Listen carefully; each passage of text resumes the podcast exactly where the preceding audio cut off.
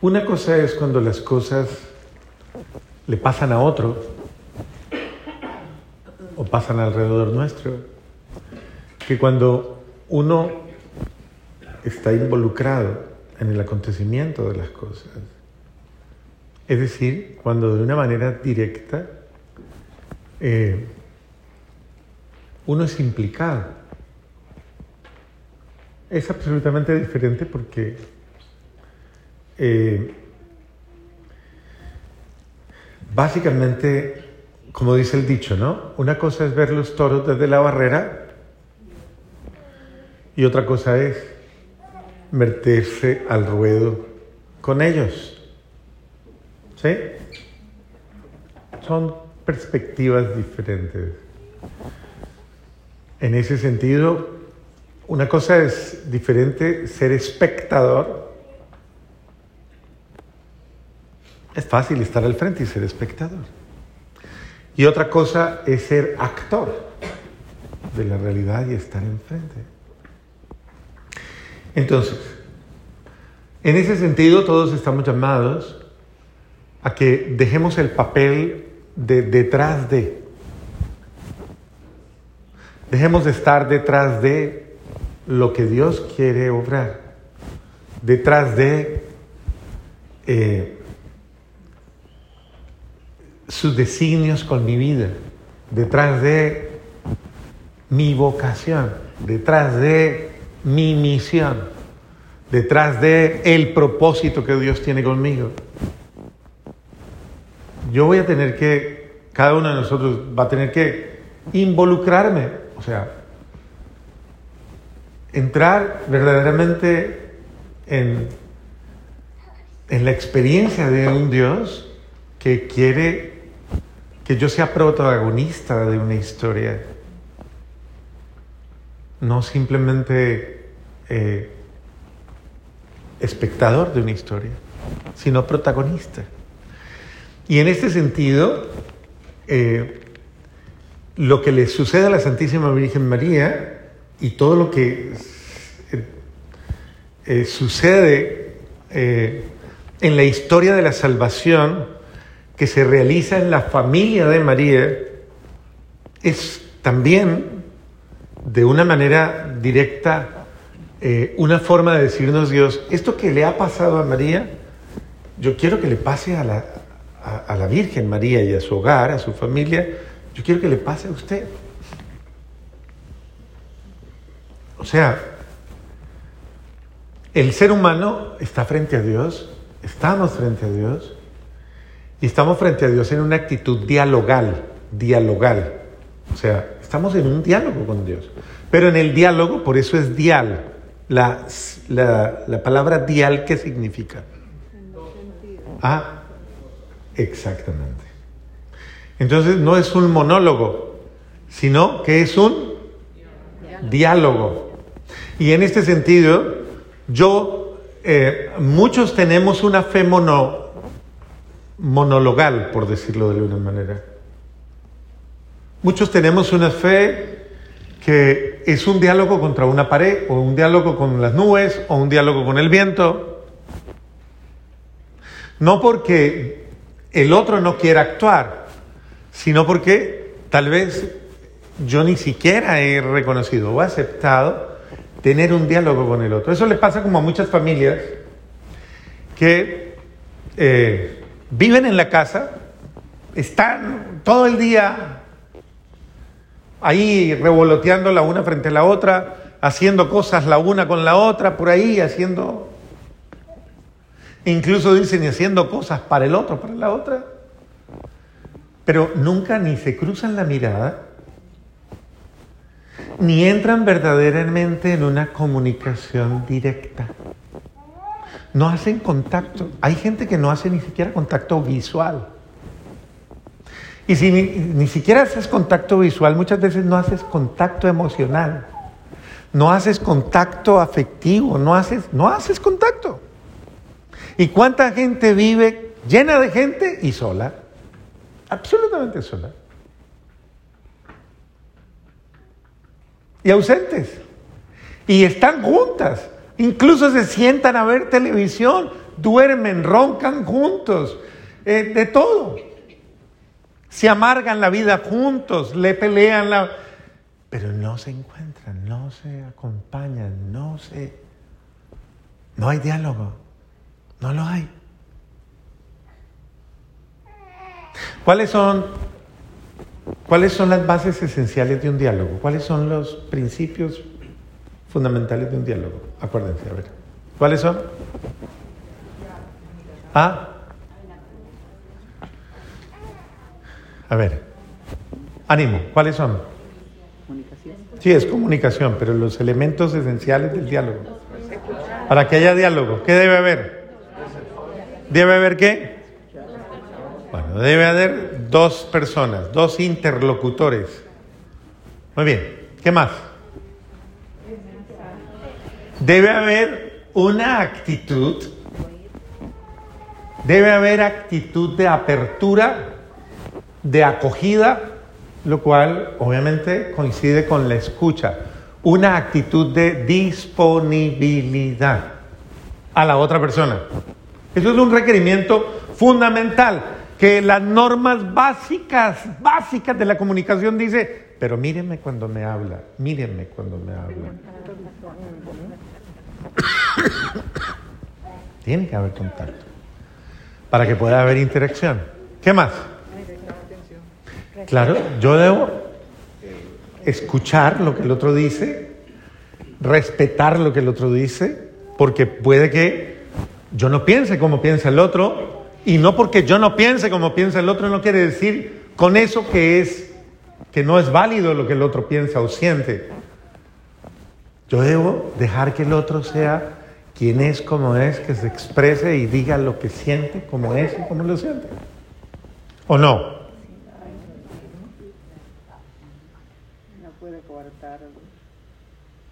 Aunque a usted le moleste, aunque a usted le incomode, aunque a usted no le guste. Esas son normas básicas de comunicación. ¿Qué otra cosa? A ver. Hacer silencio, obvio. Hay gente que quiere, escucha dos palabras y protesta cuatro. O argumenta diez. Pero espérese, yo le explico. No, pero déjeme, pero no, pero espere. Pero, pero, pero, Dios mío. Entonces, Toda la relación con Dios guarda los mismos criterios. Y no hemos mirado, que me voy a poner a decir, una, un, básicamente una disertación de lo que significa la, la dimensión de dialogar. Pero creo que entendemos el fundamento, lo básico. Y comprendemos entonces que cuando no se dan los elementos necesarios, cuando el mensaje no es claro, cuando el mensaje no es elocuente, cuando yo no capto, porque a ver, usted debe saber captar eh, que el, el que le está hablando está hablando desde su perspectiva, usted está escuchando de la suya, hay un código de relación que se llama entre los hablantes. Y usted debe saber, saber interpretar, porque usted le pregunta a las personas, regularmente usted está hablando con alguien, usted vuelve y le dice, ¿me entendiste? ¿Qué me entendiste? Repíteme lo que te dije. Y verás que no lo entendieron. Si yo lo hago ahorita con ustedes, estoy absolutamente seguro que encuentro 20 historias. Yo le digo, repítame lo que le acabo de decir. Y de ahí salen 50 historias. Porque el teléfono roto es impresionante. Porque cada persona tiene su nivel de percepción pero también su nivel de abstracción, su nivel de interpretación, su nivel, su perspectiva, su propia forma de asumir, de entender las cosas, y puede que me lo diga, pero nunca me lo va a decir igual. Me lo dice desde su. ¿Por qué? Porque pues es su perspectiva. Por eso es que nunca un juicio de valor es exacto, porque yo se lo he explicado a ustedes muchas veces. ¿De qué color es el altar? ¿De qué color es? ¿De qué color es? ¿Blanco? ¿Todos están de acuerdo con que es blanco? ¿Es dorado? Blanco con gris. Ajá. ¿Qué más? ¿Quién da más? Ajá. Es beige. ¿Qué más? ¿De qué color es el altar? Es hueso. Y si somos fieles a lo, al material que tiene hecho, ¿qué color es? Es mármol.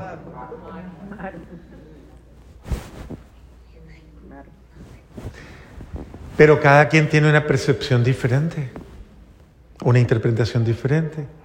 Y usted puede ver y usted decir, decir eh, lo que usted quiera decir, lo que a usted le parece que vio, lo que a usted le parece que es, a la manera que a usted le parece, y usted no está mintiendo, entre comillas, está diciendo lo que usted cree, aunque no sea cierto. Por eso los juicios son tan delicados. Cuando yo juzgo algo, Depende de la perspectiva desde que usted lo vea, es muy complicado. Claro, hay valores absolutos sí los hay, pero hoy día con el relativismo, eso es muy complicado porque como no existen ya hoy día para el relativismo, no existen verdades absolutas, entonces uno dice es blanco. A ver, blanco. ¿Qué es blanco? Blanco, blanco.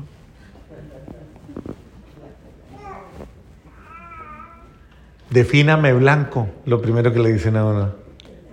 Defíname blanco. Eso es como el marido y la mujer cuando están peleando. Infiel. Y eh, el uno le dice al otro, infiel, defíname infiel. Mientras usted define, bueno, ahí se calman un rato. Pero es complicado. Entonces, es importante comprender que eh, uno tiene que uno tiene que saber con quién está hablando. Uno tiene que saber de qué está hablando. Uno tiene que saber qué tipo de diálogo. No todos los diálogos son iguales. Hay diálogos con una connotación específica y con una realidad específica. Una cosa es cuando usted habla con su esposo, otra cosa es cuando usted habla con sus hijos, otra cosa es cuando usted habla con sus amigos, con sus amigas, otra cosa es cuando usted habla con Dios. ¿Estamos claros en eso? Bueno. Más que el cura, dirán algunos, el cura en lugar de explicar el Evangelio nos pone a darnos eh, filosofía del lenguaje y... Ustedes saben que uno cuando lo preparan de cura lo hacen ver absolutamente todo eso. Hasta cómo se forma el pensamiento. Nosotros vemos psicología, vemos absolutamente todo. Porque es que eso es el ser humano. Y es que el ser humano el ser humano tiene que aprender, lo básico, lo esencial lo tiene que aprender de tal manera que pueda verdaderamente establecer qué es la, qué es la verdad, qué es lo claro y qué es lo que está confuso en su vida. Comprender al ser humano no es fácil. Dice, ¿y para qué un cura se demora tanto? Es usted cree que es fácil comprender al ser humano, eso no es fácil. Y ahora póngase a interpretar las verdades celestiales, pues toda la teología. por eso uno ve dos ciencias, ve filosofía y ve teología. Y en la filosofía ve psicología. Y, pero uno tiene que relacionar las dos realidades. Entonces, a ver, porque hay que comprender que es un ser humano el que está viviendo esto. Entonces, por eso yo quiero que ustedes sepan, María está hablando con Dios. No está hablando con cualquiera, está hablando con Dios. Y ella ha sido preparada por toda una tradición de toda una historia y de toda una cultura que le ha dado a los 13 años la madurez para comprender que ese diálogo, ese encuentro con Dios compromete toda su existencia. Que cuando habla con Dios, lo que ella, lo que de ese diálogo salga, compromete todo, absolutamente todo. ¿Me entienden lo que les estoy diciendo? ¿Cuántos de ustedes se prepararon toda la vida para casarse? ¿Quién se preparó para casarse? ¿Cuánto tiempo hizo curso? Y otros un fin de semana. Y otros ninguno. Pues la Virgen María fue preparada toda su vida, desde niñita, desde los tres años, según la tradición, fue preparada en el templo para ese momento especial. Ella no sabía que era la elegida, pero preparaban a todas las niñas vírgenes de la estirpe de David para que estuvieran listas, porque he ahí que una, Isaías, una virgen concebirá y el que nazca de ella se llamará Emanuel, ¿Qué quiere decir, he ahí que una virgen, eso es una profecía de, no quiero ser, porque no sé la fecha exacta, pero aproximadamente podría especular y decir que creo que son 300 años desde Isaías hasta Jesús, pueden ser 300 años. ¿Perdón? ¿360? ¿65?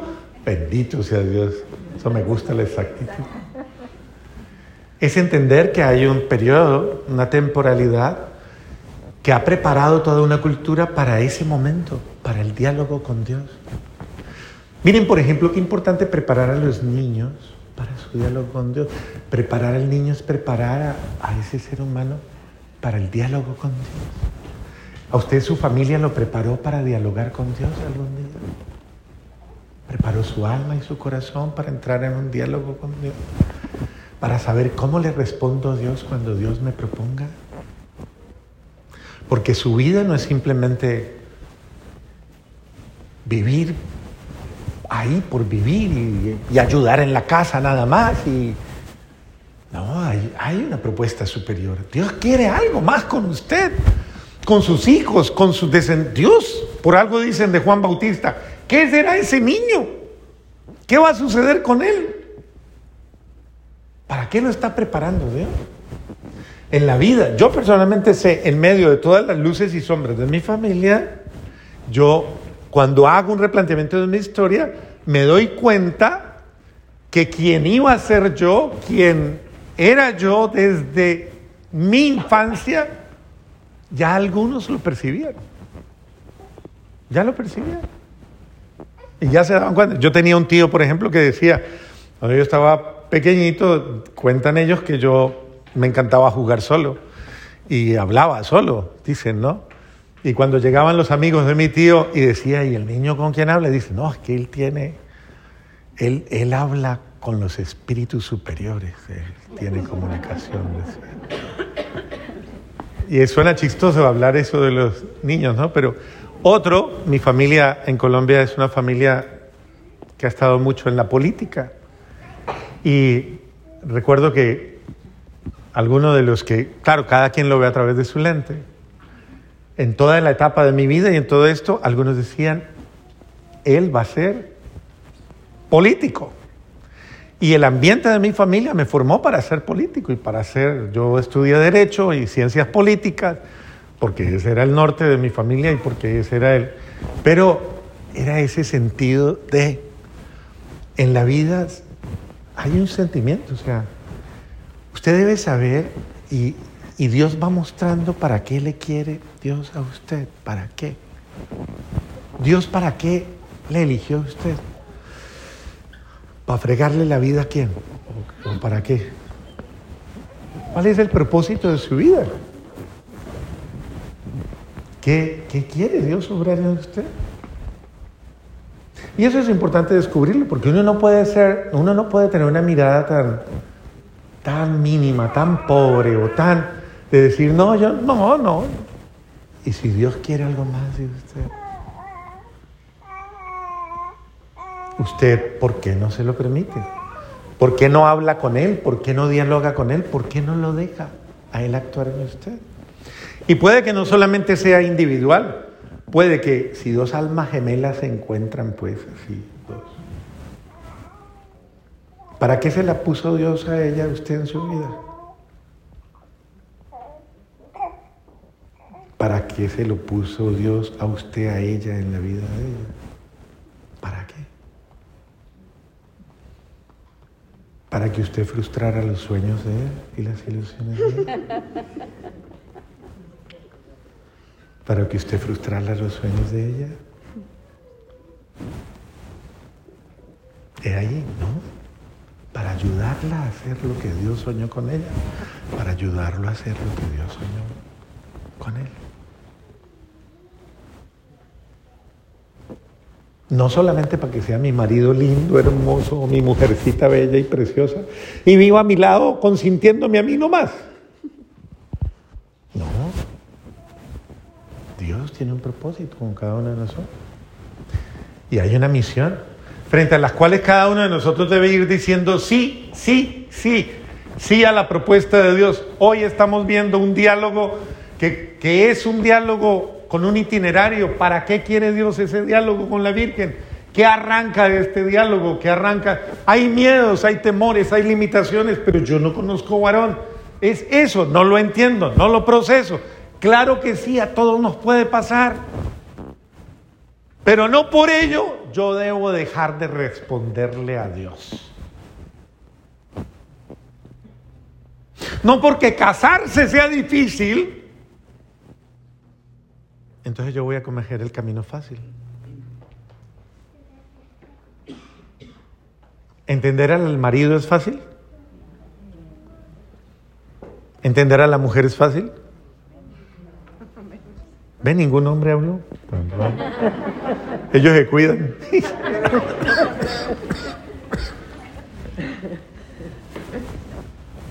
ah, no le pregunté, fue a Teo, le hubiera preguntado a Teo. Es importante entender que las propuestas que Dios me hace no es que sean fáciles. Dios me propone y lo que me propone eh, me lo confía porque sabe que yo puedo responderle. Que si yo soy humilde y que si yo me dejo, me dejo guiar por Él, Él me va a dar la gracia de saber ser un buen esposo y de ser una buena esposa, un buen padre y una buena madre, un buen yerno y una buena nuera, e incluso una buena suegra, ¿no? Cada uno de nosotros tiene una misión una misión fundamental en la vida de los otros. E influye. Santa Mónica como mamá influyó en la vida de su hijo San Agustín de Hipona. De una manera impresionante. Él quiso llevar su vida por su cuenta. Pero en ese diálogo de amor entre ella, su hijo, Dios, las, todo, esa madre supo luchar por su hijo y supo arrebatárselo a la confusión, a, al sinsentido.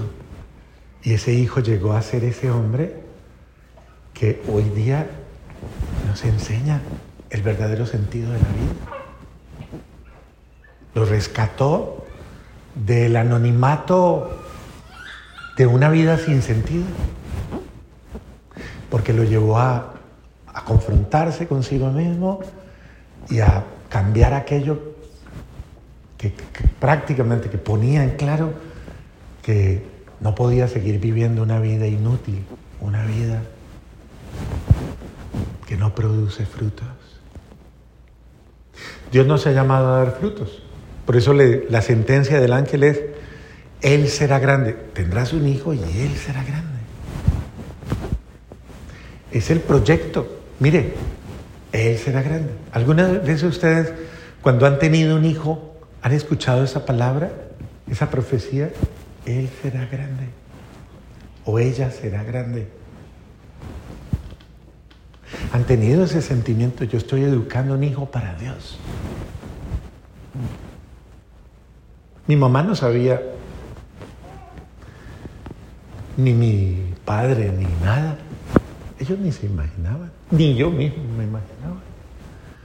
Porque ser lo que yo soy es un honor que no me merezco, pero en el que estoy implicado, porque implica mi vida. Y bendito sea Dios, me dio la gracia y la alegría de aceptarlo y amarlo para que yo fuera feliz. Si no, sería un infeliz con una carga, con una carga insoportable. Imagínese uno, yo peleando con mi sacerdocio, estaría toda hora amargado diciendo, ah, qué tanta gente para confesarse, hombre, ¿para qué tanta misa? ¿Para qué tanta? Y a toda hora, y no, mi tiempo, mi espacio, mi vida, y todo. Estaría en una amargura terrible. Y después todo el mundo le paga mal a uno y hablan mal y reniegan y de todo. Y, no vino nadie y nadie me... Y todo lo que puede hacer. Eso le puede pasar a usted en su matrimonio. Que usted esté renegando de su matrimonio, renegando de su hogar, despreciándola. Usted no ha querido asumir el ser verdaderamente lo que debe ser. Por eso le cuesta tanto, le duele tanto. Porque usted está abortando su misión. La misión de ser papá, la misión de ser mamá. Por eso le cuesta tanto, por eso le duele tanto. Entonces, ¿para qué se puso a tener hijos si no era capaz? ¿Para qué se puso a hacerlo? No, me tocaba que, que. Ajá. ¿Para qué se metió en eso? O sea, seamos honestos. cada uno de nosotros ha recibido un legado responsable. Yo soy responsable de lo que Dios me ha confiado. Yo debo ser responsable de lo que Dios me ha confiado. Y no puedo argumentar mis inmadureces, mis... No, por eso es el llamado a la conciencia. Esta niña de 13 años le dijo sea un proyecto que transformó la historia de la humanidad. Una niña de 13 años. Pero fue consecuente desde ese momento. ¿Cuántos dicen, es que yo me casé muy joven? Yo no sabía ni lo que hacía padre. Tanto que esa es una de las causales de nulidad que la gente más argumenta, inmadurez psicológica. Yo no sabía nada, yo era, no, padre. Bendito sea Dios. Y esta niña de 13 años toma una de las decisiones más radicales en la historia que han cambiado la humanidad. Tomó la decisión y fue consecuente con ella. Entonces, bueno, simplemente eso. Pide una señal a Dios. ¿Quieres una señal? Asume tu vida, asume tu responsabilidad. ¿Quieres una señal más clara? Asume lo que Dios te ha dado y eso te dará paz.